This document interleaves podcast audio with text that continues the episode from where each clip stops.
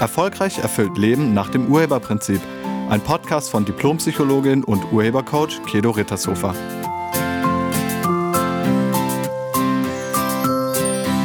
Hallo, herzlich willkommen und schön, dass du da bist. In diesem Podcast geht es um den unerfüllten Kinderwunsch. Also wenn der Kinderwunsch zur Hölle wird und die Partnerschaft darunter zu zerbrechen droht. Verliebt, verlobt, verheiratet und dann Kinder bekommen. Das ist der Traum von so vielen Paaren. Sie wünschen sich ein oder mehrere Kinder und manchmal klappt das nicht. Bei einigen bleibt dieser Wunsch unerfüllt. In Deutschland ist laut dem Bundesministerium für Familien jedes zehnte Paar von ungewollter Kinderlosigkeit betroffen. Wir Frauen sind zwischen 15 und 49 Jahren gebärfähig, also circa. Und das Durchschnittsalter der Frauen bei der Geburt des ersten Kindes wird immer höher. Es lag in Deutschland 2019 laut dem Bundesamt für Statistik bei 30,8 Jahren, also im 31. Lebensjahr. 2008 lag das Durchschnittsalter noch bei 26 Jahren. Das heißt, die Erstgebärenden werden immer älter. Und je älter wir werden, desto schwieriger ist es angeblich, ein Kind zu bekommen. Die Gründe für die späte Elternschaft sind häufig Selbstverwirklichung, Kostenfragen und auch Ängste, wie zum Beispiel die Angst vor der Verantwortung und damit das Ende der persönlichen Freiheit beziehungsweise die Angst vor der Abhängigkeit.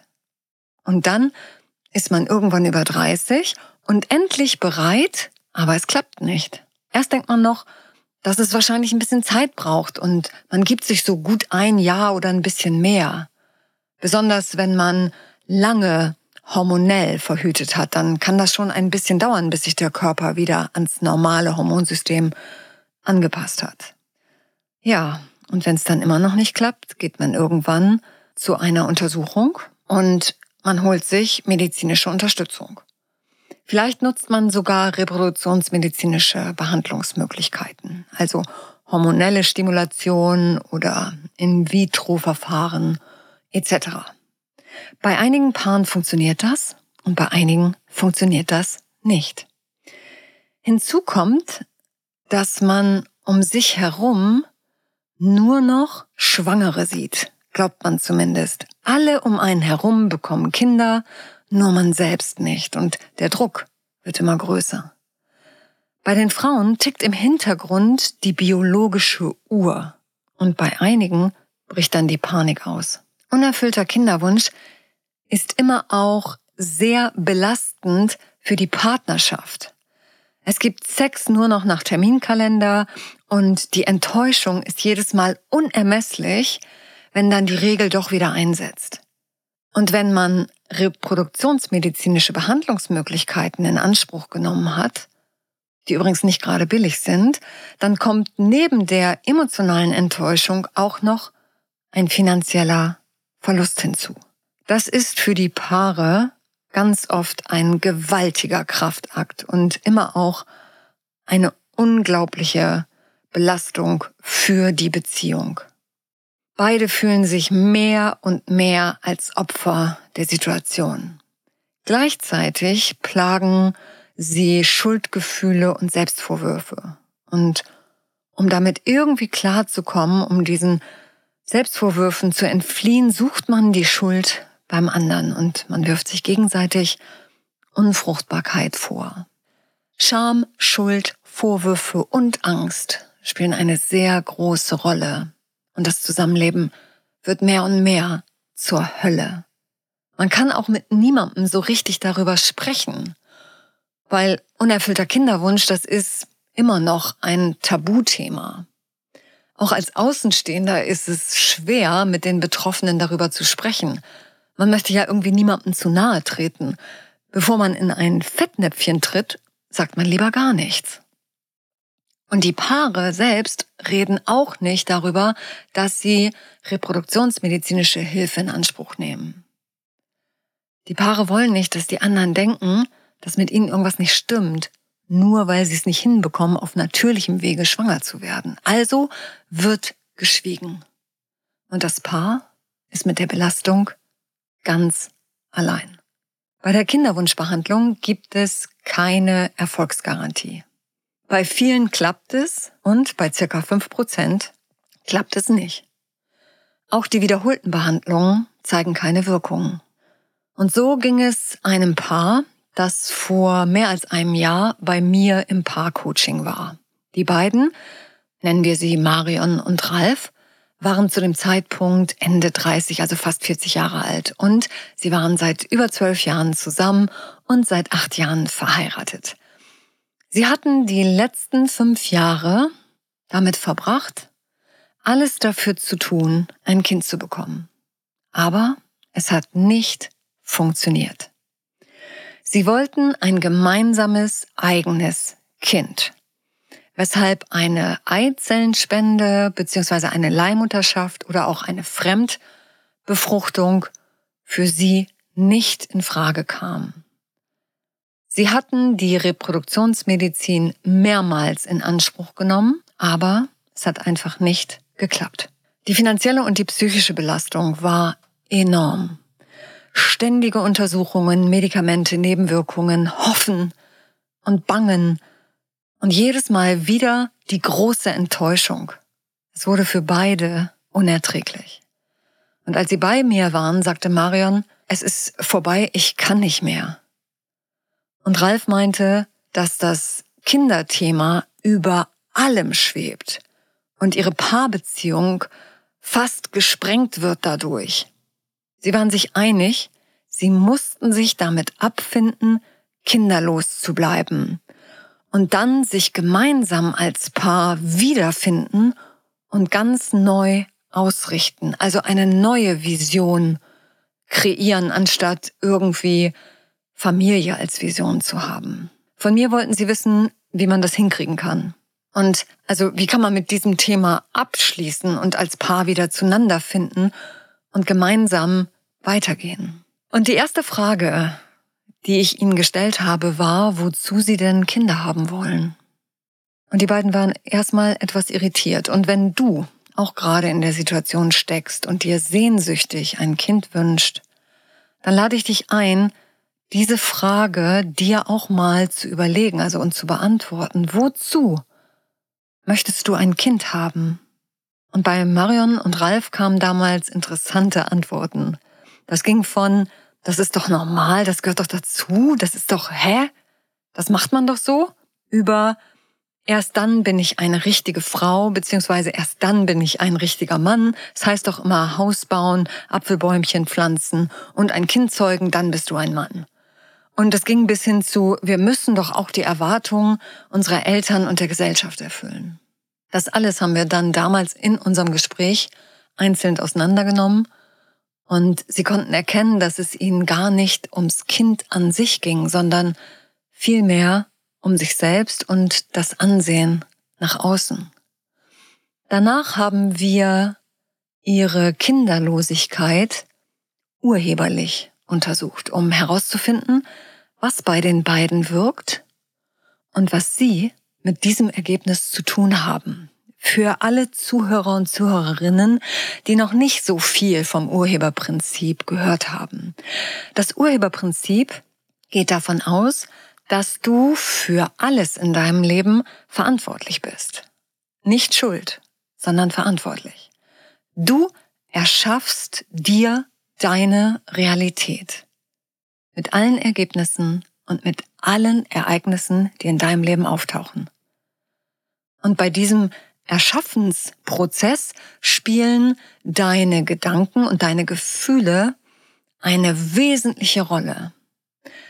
Ganz besonders wirken alte Überzeugungen, also Schlussfolgerungen, die wir bereits in unserer Kindheit gezogen haben. Und diese in der Kindheit gebildeten innersten Überzeugungen oder Glaubenssätze sind die Quelle der heutigen Ergebnisse. Und wenn uns die Ergebnisse nicht gefallen, dann müssen wir nach den Überzeugungen suchen, die dieses Ergebnis hervorgebracht haben. Mit urheberlich untersuchen meine ich, wir haben uns im Gespräch auf die Suche nach den Überzeugungen gemacht, die bei Marion und bei Ralf wirken, sodass sie jetzt das Ergebnis kein Kind haben.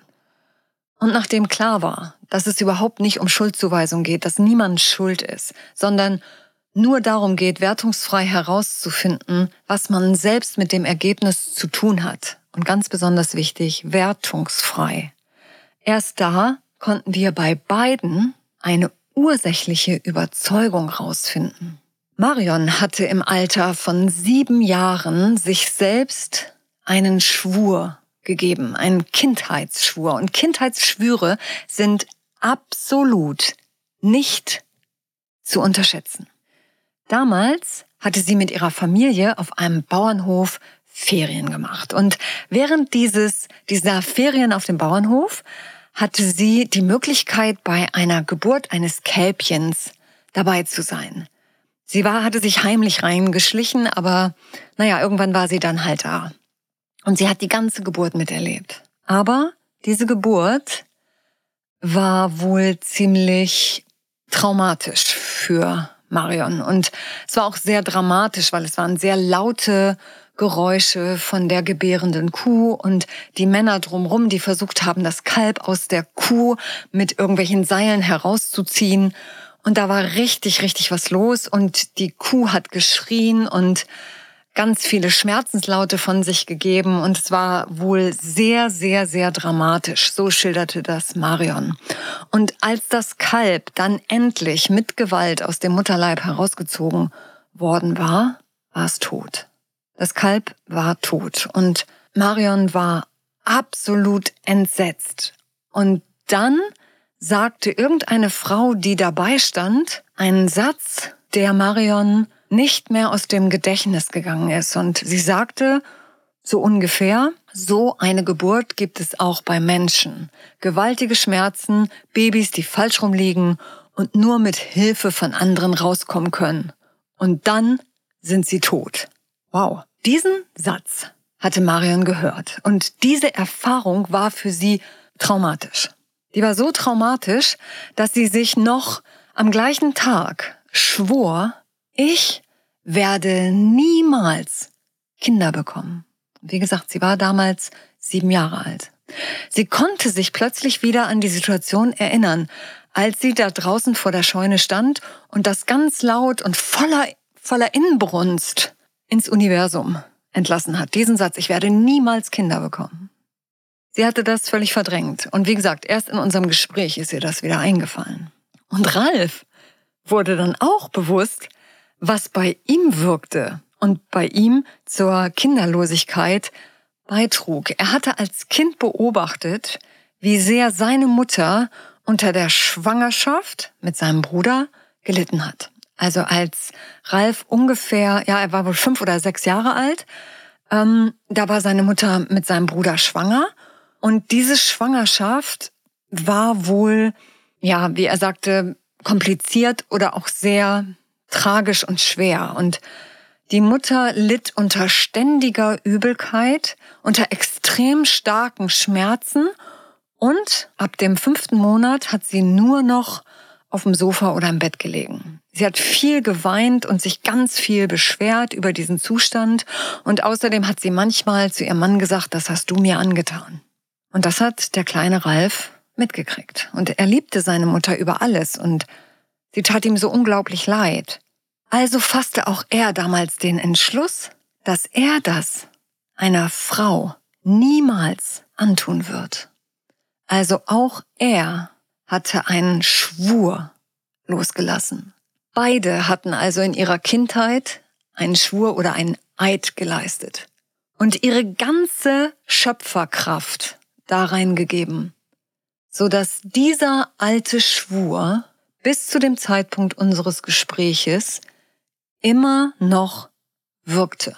Und ich lade dich ein, auch mal bei dir zu gucken. Was hast du dir geschworen als Kind? Was hast du dir geschworen? Vielleicht über Partnerschaft, vielleicht über Geld, vielleicht über Kinder. Was hast du dir geschworen? Wir haben so viele Schwüre und Eide als Kind geleistet. Und die wirken heute noch. Ergebnisse sind die Folge von Absichten, in denen wir leben. Und so ein Schwur, das ist eine Absichtserklärung par excellence. Das bedeutet, die hat richtig Power. Auch wenn man es heute vielleicht nicht mehr denkt. Das Alte wirkt immer noch. Und im Gespräch haben wir uns das dann nochmal ganz bewusst angeschaut und die beiden konnten auch erkennen, wie dadurch sozusagen sich das Universum gedreht hat, so dass sie eben halt innerlich alles dafür getan haben, nicht das Ergebnis von Kind zu bekommen. Sie konnten ihre eigene Urheberschaft in der Situation erkennen und dadurch haben sie ihr zugestimmt. Ich habe ihnen gesagt, wie sie diese Schwüre auflösen können und ob sie das getan haben, weiß ich nicht, denn ich hatte danach nichts mehr von ihnen gehört. Bis vor zwei Wochen. Da erhielt ich von ihnen eine Mail mit einer Einladung zu einer Eröffnungsfeier von einer Firma. Und die beiden berichteten mir in dieser Mail, dass sie als Paar wieder richtig glücklich miteinander sind. Sie haben keine Kinder und sie haben auch nicht mehr den Wunsch nach einem Kind. Sie haben ihre Kindheitsschwüre aufgelöst und sich dann nochmal ganz bewusst dafür entschieden, keine Kinder zu wollen. Stattdessen haben sie eine gemeinsame Firma gegründet und diese Firma sehen sie als ihr gemeinsames Kind. Außerdem haben sie sich zwei Hunde angeschafft, mit denen sie ihr Leben teilen und um die sie sich gemeinsam sehr liebevoll kümmern.